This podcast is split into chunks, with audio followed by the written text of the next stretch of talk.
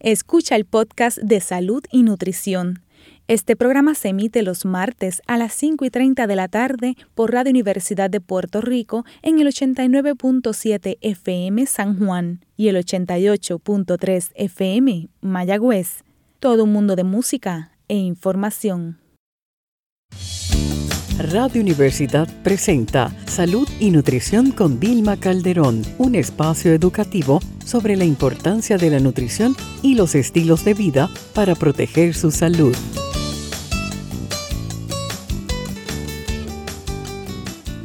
Muy buenas tardes, Puerto Rico. Les habla Vilma Calderón, licenciada en Nutrición y Dietética, educadora en Diabetes Neurocoach y la moderadora de su programa Salud y Nutrición con Vilma Calderón, todos los martes a las 5 y 30 de la tarde por aquí por Radio Universidad en el 89.7. Recuerden que estamos en Facebook con el nombre del programa Salud y Nutrición con Vilma Calderón. Pueden entrar, regalarnos un like o un me gusta y así nos podemos mantener en contacto. Recuerden que me pueden escribir a través de los mensajes. Bueno, comenzó marzo. Marzo es el mes de la nutrición y esta celebración es de extrema importancia porque es una oportunidad para educar y concienciar sobre la importancia de la alimentación en la prevención de enfermedades y en el mantenimiento de nuestra salud. Primero que todo, quiero enviarles un saludo cariñoso, cordial a todas las colegas en este mes de la nutrición. Todavía no sé bien cuándo es el día, creo que el Día de la Nutricionista es el segundo miércoles de marzo, pero no importa, la celebración es durante todo el mes. Y bueno, como marzo es el mes de la nutrición, yo quiero enfocarme este mes en, en algunos temas en particulares de la nutrición. Este mes, como les dije el martes pasado, vamos a tener la gran sorpresa y el gran privilegio de poder seguir educando y concienciando con la, la aventura, eh, la misión, el compromiso que se honra y se plasma en la publicación de mi nuevo libro, Las prácticas infalibles para perder peso. Como ya les adelanté, es un libro, a la misma vez es diario, porque usted va a tener una parte para registrar todo lo que usted come y a la misma vez es cuaderno porque va a tener unos ejercicios semanales que les van a ayudar a saber qué estoy haciendo bien que me acerca a la meta de perder peso y qué factores están limitando el que pueda alcanzar esa meta. Y esto lo vamos a lograr con una herramienta de autoevaluación. El libro les va a ofrecer todos los detalles que usted necesita saber para, mire, para de una vez y por todas alcanzar su peso saludable. Y esto es uniendo, como les expliqué, técnicas de nutrición con neurocoaching. ¿Para qué? Para reprogramar nuestra mente y utilizar precisamente ese poder extraordinario que tiene nuestra mente, pero a favor nuestro. Porque lamentablemente en muchas ocasiones utilizamos la mente para sabotearnos algunos procesos. Y estamos hablando incluso ese eh, proceso y esa meta y ese propósito que muchas personas tienen de llegar a su peso saludable. Pero eso les vamos a dar más detalles y, ¿verdad? y sobre ese tema vamos a abundar un poco más adelante. En, el, en la tarde de hoy, pues vamos a tocar un tema que, miren, muchas personas me lo han pedido y es cómo tener una buena nutrición cuando con un presupuesto limitado, porque miren, las cosas han cambiado y tenemos que de entrada aceptar que sí, la comida nutritiva y de mayor calidad es un poco más costosa y eso hay que aceptarlo y eso es así.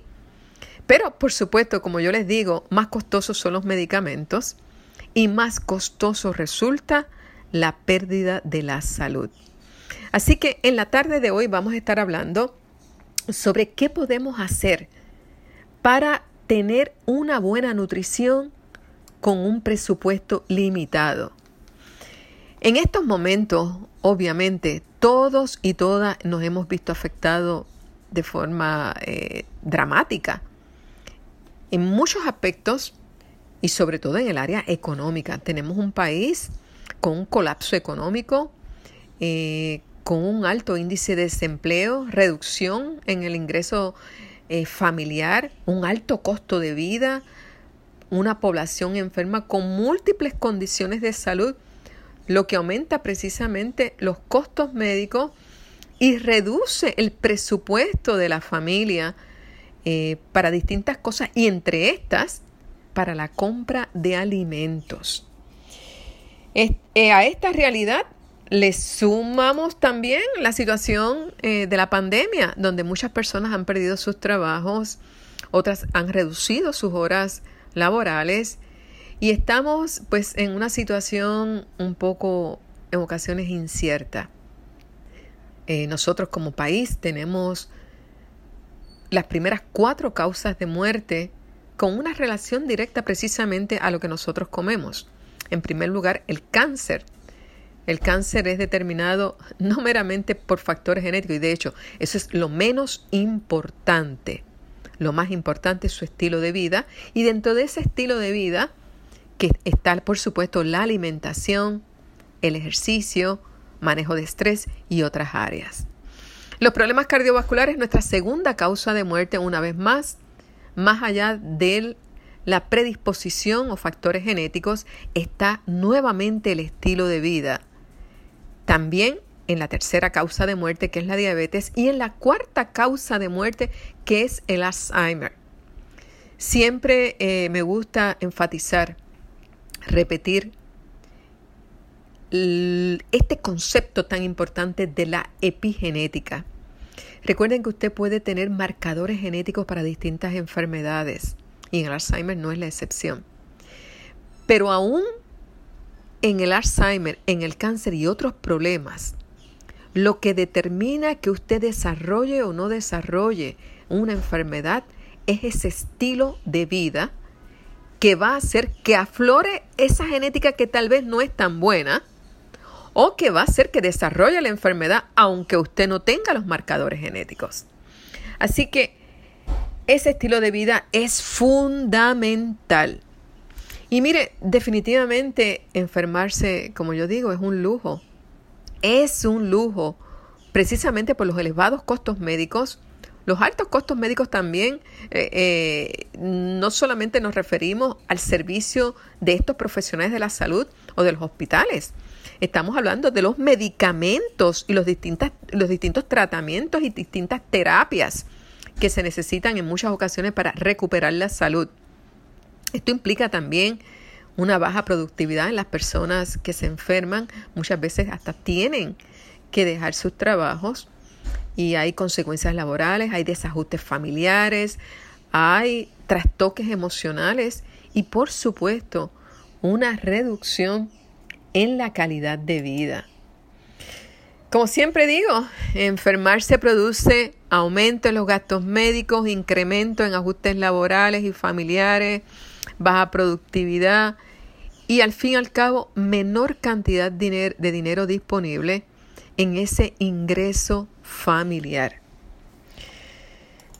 Siempre, pues como les digo, enfermarse es un lujo y de forma contraria, mantener la salud es prácticamente un ahorro de dinero. En muchos de mis artículos, en ocasiones eh, repito la misma frase. Tener una buena nutrición es su mejor seguro de salud y es también el mejor seguro de vida y es la forma de ahorrar dinero en costos médicos. Usted todo lo que haga por su salud de forma preventiva no lo puede ver como un gasto, lo tiene que ver como una inversión. Porque si no invertimos en buena nutrición, definitivamente vamos a tener que invertir en medicamentos y en tratamientos médicos. Así que tenemos una situación, queremos tener salud, queremos tener una buena nutrición y tenemos una realidad que estamos en una crisis económica. Así que el planteamiento que tenemos que hacernos es cómo hacer el mejor uso del poco dinero que tenemos o cómo tener unas prácticas de presupuesto responsable que prioricen la salud. La pregunta entonces que muchas personas nos hacen es, eh, ¿cómo tener pues, esa buena nutrición? Mire, si yo no tengo mucho dinero, si yo no puedo pagar un alto costo, pues ¿cómo puedo entonces llegar a tener esa buena nutrición? Porque siempre me repiten lo mismo, pero es que las frutas son caras, es que los vegetales son caros, es que si yo voy a comprar algo orgánico, tal vez me sale un poquito más, más costoso que aquello que no lo es. Y tenemos que definitivamente entender que nos tiene que importar la salud. Y si nos importa la salud, nos tiene que importar la buena nutrición. Así que yo en la tarde de hoy les voy a compartir 20 recomendaciones para precisamente poder tener una buena nutrición con un presupuesto limitado. Con estas recomendaciones, pues usted no me va a poder decir, ay, pero licenciada de que no tengo chavo para comprar esto o lo otro. Mire, yo le voy a, a diseñar, le voy a compartir, le voy a explicar 20 prácticas que si usted las lleva, las lleva a cabo, va a mejorar su nutrición y lo va a hacer con un presupuesto muy limitado. Y la primera es, ingiera sus comidas con la intención de saciar el hambre, pero también con el objetivo de mejorar la nutrición. Mire, no podemos comer lo que aparezca. No podemos comer lo que encontremos. Eso no puede ser así. Nosotros decidimos comer porque mire, el hambre ataca y el hambre es una necesidad y provoca una urgencia de tener que comer, obviamente, ¿verdad? Pero tenemos que detenernos y hacer un análisis un poquito mayor. No podemos simplemente comer por, por hambre y comer lo que sea. No, no puede ser. Usted muchas veces ¿verdad? Y esto lo traigo como una comparación cuando pronto, de hecho, se, los niños y las niñas se supone que abran las escuelas y que regresen, ¿verdad? Mm, a las clases presenciales. Y en muchas ocasiones, sobre todo en un pasado, pensamos en comprar unos buenos bultos, unas buenas mochilas, eh, los libros mejores para nuestros niños, para fomentar esa educación. Y lamentablemente a veces no le prestamos atención a lo que les vamos a estar poniendo en las meriendas, que eso va a ser un tema durante este mes, y a lo que nuestros niños y niñas están comiendo en el comedor escolar. Atendemos todo lo demás, pero no le prestamos atención a lo más importante precisamente para lograr el mejor aprovechamiento académico y mejorar la salud de ellos para en este momento presente, pero también tenemos que hacerlo como un factor protector para el futuro. Así que vamos a comer porque nos da hambre, pero vamos a tratar, vamos a, a reflexionar un poco sobre qué comemos. Y lo vamos a hacer porque lo vamos a establecer con el objetivo de sí saciar el hambre, pero también cómo lo que yo estoy consumiendo en el desayuno, en el almuerzo, en la cena, en las meriendas, puede ayudarme a proteger mi salud. Si decidimos comer con este tipo de reflexión, créame que usted no va a comer lo que aparezca. Usted se va a detener un poquito más y va a seleccionar mejor definitivamente. Una de las áreas dentro de la compra eh, de mayor costo y que más se lleva precisamente del presupuesto eh, familiar de la compra de alimentos es precisamente eh, la compra de carnes. Las carnes se llevan gran parte de ese presupuesto de la compra familiar. Así que una de las recomendaciones que yo siempre hago es vamos a reducir la compra de carnes. Para tener una buena nutrición, no es indispensable eh, comer carnes. Usted puede tener una buena nutrición sin ingerir proteína animal. Así que no tenemos que estar comiéndonos un bistec todos los días, ni una pechuga de pollo, ni pescado siquiera. Podemos hacer una buena combinación de alimentos entre arroz, granos, o tal vez si le preocupa la proteína, añadir huevos si come huevo, y podemos tener proteína completa. Podemos añadir quinoa o quinoa, como algunas personas, ¿verdad? Eh, señalan que se pronuncia. Y la quinoa o quinoa aporta todos los aminoácidos esenciales. Así que no tenemos que necesariamente comer carne todos los días. Usted puede comer carne solamente en el almuerzo o solamente en la cena. Y no piense que va a estar desnutrido o que voy a entrar en deficiencias nutricionales graves si yo no como eh, el pedazo de carne de res o las costillitas o el pollo o el pavo o el pescado. Así que reduciendo la frecuencia con que consumimos la proteína animal, reduciendo también las porciones, podemos definitivamente limitar el gasto en la compra de alimentos. Tal vez esta recomendación a lo mejor a algunas personas no les gusta porque, sobre todo a los varones, porque no, yo quiero comer carne todos los días. Pues quiero que sepas que, ¿verdad? Puedes disfrutar de eso, pero para obtener buena nutrición no tienes que hacerlo de ese modo. Vamos a continuar eh, hablando sobre estas prácticas que nos van a ayudar a tener un presupuesto balanceado en la compra de alimentos, pero mejorando la calidad de lo que compramos precisamente para mejorar la calidad de lo que consumimos y de este modo proteger nuestra salud. Vamos a una cortita pausa y al regreso continuamos hablando eh, de las prácticas para tener una buena nutrición con un presupuesto limitado. Regresamos en breve. Están escuchando Salud y Nutrición con Vilma Calderón.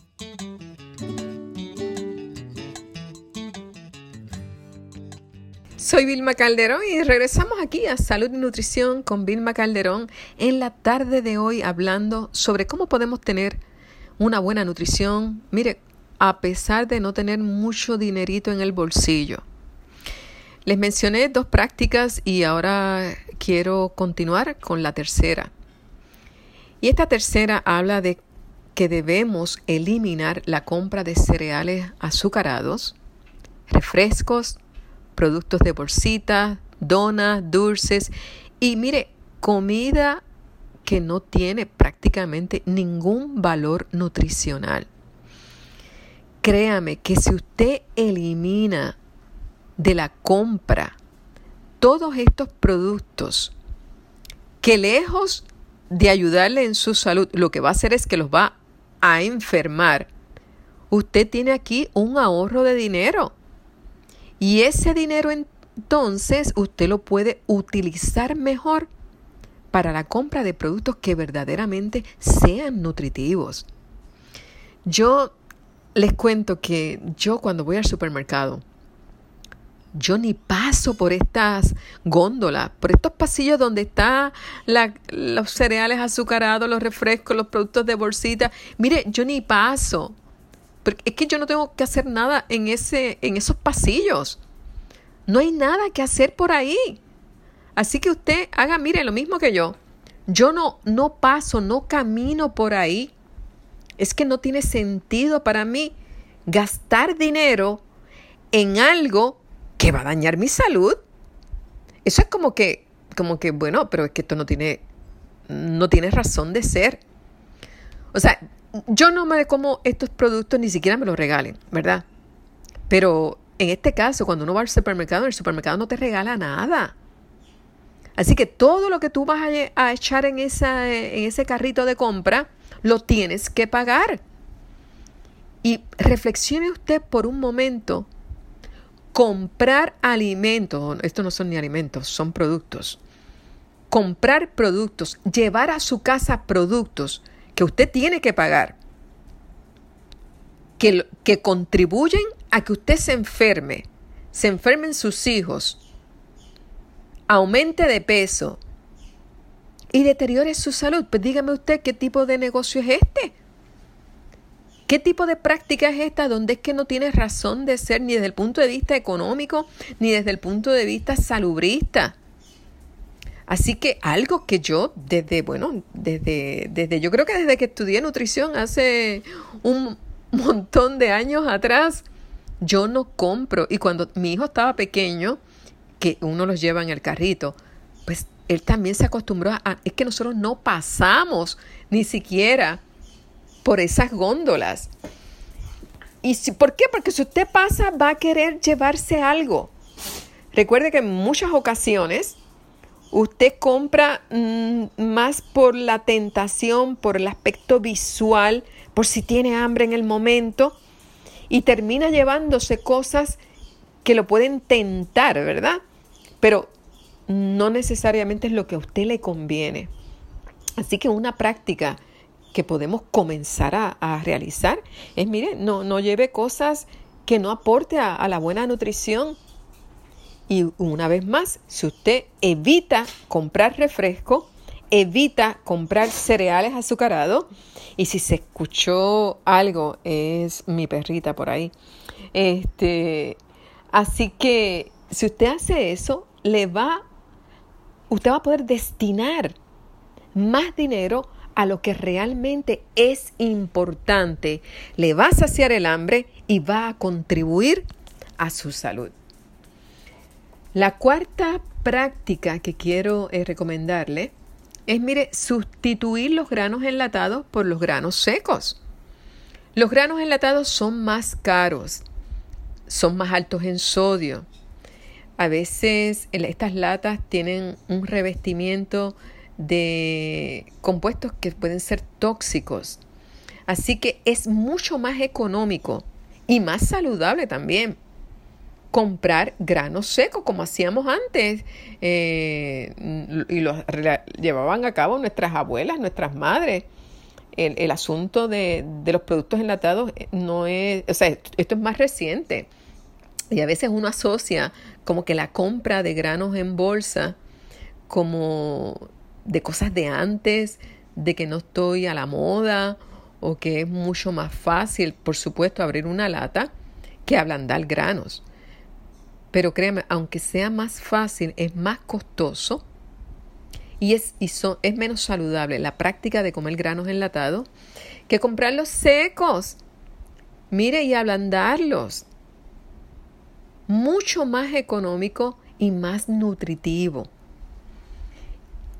El quinto punto que quiero compartir con ustedes es evitar freír las comidas. Y esto se lo recomiendo por razones de salud, por supuesto, pero también por razones económicas. Para usted freír las papas, los plátanos, eh, o lo que usted quiera freír, los huevos, el pollo, las carnes, las chuletas, pues necesita algún tipo de grasa. Muchas personas utilizan el aceite de maíz, el aceite canola, aceite vegetal, aceites que son tóxicos y que promueven enfermedades. Siempre les digo, si usted va a freír, fría con aceite que sea seguro para su salud. Estamos hablando de aceite de aguacate, aceite de semilla de uva, aceite de coco, pero si no son estos aceites, no fría, porque eh, siempre explico que cuando elevan las temperaturas en la grasa, hay formación de radicales libres y esto es tóxico al organismo porque estas grasas no toleran temperaturas elevadas, tampoco fría con aceite de oliva. Siempre lo aclaro, el aceite de oliva es para un salteadito o para la ensalada. Es muy buen aceite, pero no fría con él. Si usted decide freír, pues va a tener que gastar más dinero en comprar estos aceites. Ahórrese la compra de estos aceites. Ahórrese el estar gastando dinero en grasa que es perjudicial a su salud, que le engorda o le, ¿verdad? Produce aumento en, ese, en esa ingesta calórica y que definitivamente le va a llevar a un sobrepeso. Así que no compre este tipo de grasa, ahórrese el dinero que va a invertir en estos aceites. De igual forma, busque métodos de confección de alimentos que sean saludables. Fría, por ejemplo, si va, se quiere comer una chuleta, hágala en agua. En vez de aceite, en agua. Adobe su carnecita y deje que se cocine bien y cuando se evapore el agua, pues usted deja que se dore en su propio jugo. Y parece como si fuera frita, pero no tiene las calorías de la grasa, ni ha estado utilizando eh, la compra de estos aceites. Además, mire, yo no frío. Yo, eso, eso, es otra cosa que yo no frío. Yo creo que mi hijo tiene 27 años y nunca en su vida, como a veces comparto en mis conferencias, ah, se ha comido una papa frita. Algunas personas me dicen, ay, pero pobrecito, ¿qué pobrecito? Si desde pequeño yo le enseñé que las papas fritas tienen un compuesto que se llama acrilamida, que eso aumenta el riesgo de cáncer, pues ya, pues él desde pequeño aprendió que no, come, no se comen papas fritas. Y, y, la, cantidad de papas fritas que se comen en este país es una cosa extraordinaria. La acrilamida aumenta el riesgo de cáncer. Así que vamos a hacerlo por razones económicas para mejorar ese presupuesto en la compra de alimentos, pero también por razones de salud. Buscamos métodos de confección de alimentos que sean más económicos y también más saludables. Usted puede utilizar hojas de laurel, cilantro, cilantrillo, romero. Puede utilizar distintas especias para, mire, añadirle sabor a las comidas y estas especias son sumamente económicas. Eh, con un poquito de agua, un poquito de sal, ajo, cebolla, pimientos, eh, albahaca, todas estas especias que podemos utilizar para añadir eh, sabor son bien, bien económicas y son mucho más nutritivas y más saludables y así pues evitamos el estar friendo las comidas. Bueno, se nos ha terminado ya el tiempo en la tarde de hoy. Eh, nos quedamos en el punto número 5, son 20.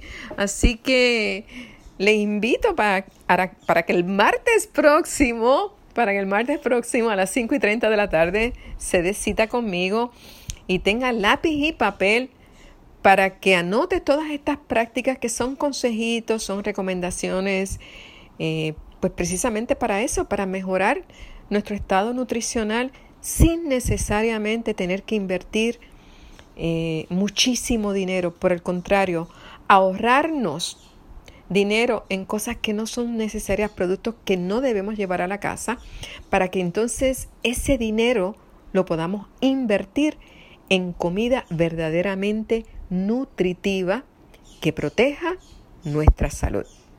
Hasta aquí hemos llegado en la tarde de hoy. Recuerden una vez más visitarnos en Facebook, Salud y Nutrición con Vilma Calderón. Hasta el martes próximo. La orientación en este programa no sustituye su tratamiento médico. Manténgase en contacto con nosotros a través de Facebook bajo Salud y Nutrición con Vilma Calderón. Gracias por su sintonía y les esperamos el martes próximo a las 5 y 30 de la tarde. Buenas noches. Acaba de escuchar el podcast de Salud y Nutrición. Le invitamos a que nos sintonice los martes a las 5 y 30 de la tarde por Radio Universidad de Puerto Rico en el 89.7 FM San Juan y el 88.3 FM Mayagüez. Todo un mundo de música e información.